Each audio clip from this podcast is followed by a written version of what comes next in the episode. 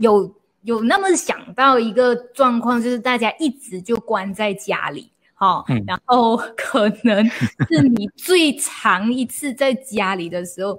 就是做了平时没做的一种举动或一种生活方式，然后就开始会会开始想很多啊，是不是关在家里太久就会呃忧郁啊？会不会有病啊？会不会有什么的？呃，老师，我相信这个问题看起来很很很搞笑吧，但是我也想请老师来解答看看。我有时候开玩笑说，我们现在呢一起关在一个大型的地球监狱里，哪边也去不了。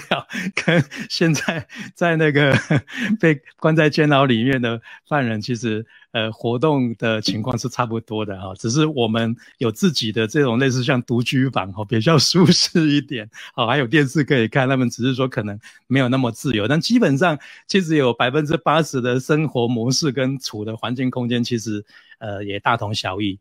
其实我要讲这个，并不是要讽刺大家，而是说有时候呢，我们从另外一个角度去看哈，为什么过去的有一些修行人？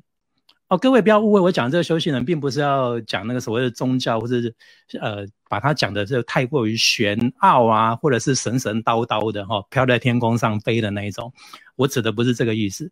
所谓以前的所谓的修行人，其实什么叫修行？是因为他想要探索人生的智慧跟意义，跟人生的真相跟价值，往这一个目标在走的那一群人呐。哈，所以我们用这样来定义他。那您看到有一些修行人，他们在修行的过程会经历过有一段，就是先把自己的有一些呃生活的社交跟环境，先暂时做某一种阻隔，也就是我们一般最常听的叫闭关。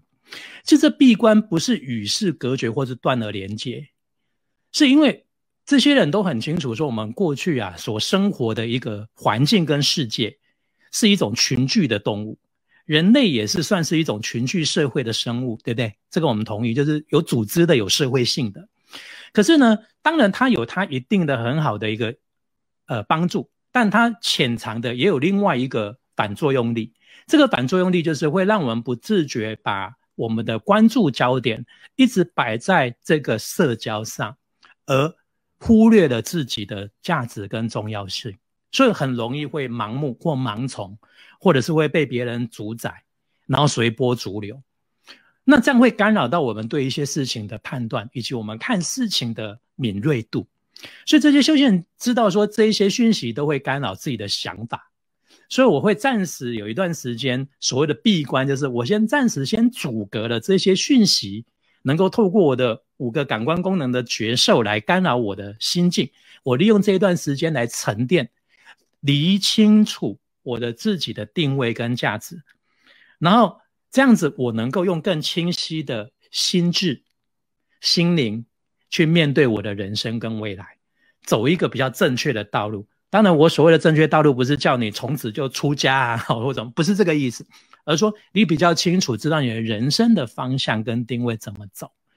所以，这个是所谓的所谓的正念也好，或是所谓闭关的一个最主要的一个核心。那我觉得说，既然现在在现实上，我相信，尤其现在在亚洲地区的啊，所有的亚洲地区跟很多的国家，现在新冠疫情哦，都打乱了我们的节奏哈，然后我们就几乎都是限制到我们的生活的行为跟社交。那我觉得，与其一直在那边焦虑，那你也可以做一个自我安排。我们现在会因为现在这个疫情的状况，会觉得混乱。这凸显的一个问题就是，我们从来不知道怎么自我管理，也就是不知道怎么自我管理跟自处哦。我们过去都因为太社会性，都是被动的被管理。我们以为我们生活的很有规律，其实并不像这样子。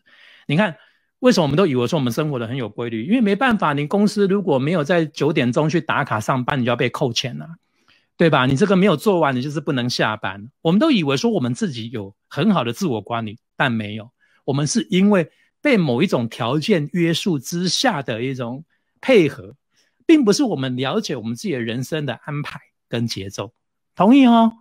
所以刚好现在这些现象当中都没有了，因为很多人可能有的要在家工作，时间你自己管理，对不对？像小朋友也是一样啊，现在在家里面就用线上去上学啊。所以这个自我管理就显现的重要。你如果说现在会混乱，是因为来自于你根本对于你的人生也是混乱的，对于你自己的存在定义也是混乱的。所以为什么不利用这个时候好好去厘清自己的价值，好好去安排自己？与其你每天在那边担心受怕，什么时候才能够解封呢？什么时候外面才不会有这些可能会感染的人会接触到我啦？你为什么不把那些时间用来说，我利用现在我在家的这一段时间当中，我可以充实些什么？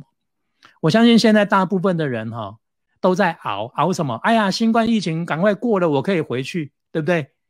有的人一熬熬了一年还回不去，就这一年时间白白浪费，浪费在哪里？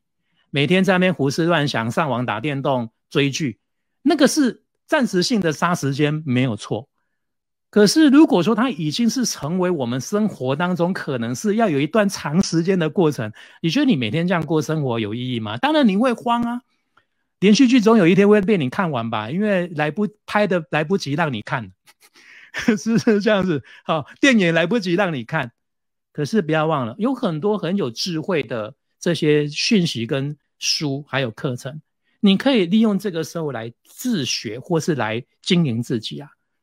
有一些网络课程啊，或者说哦，类似像有一些自己人生价值的，你就算去学一些其他的不同的语言或技能也可以。有的人利用这个时间当中去发掘他的第二专长，搞不好他喜欢画画，哎，他可能无意当中就在网络上这样 po 了自己几张的画，或学了一些画，哎，突然有人觉得还不错。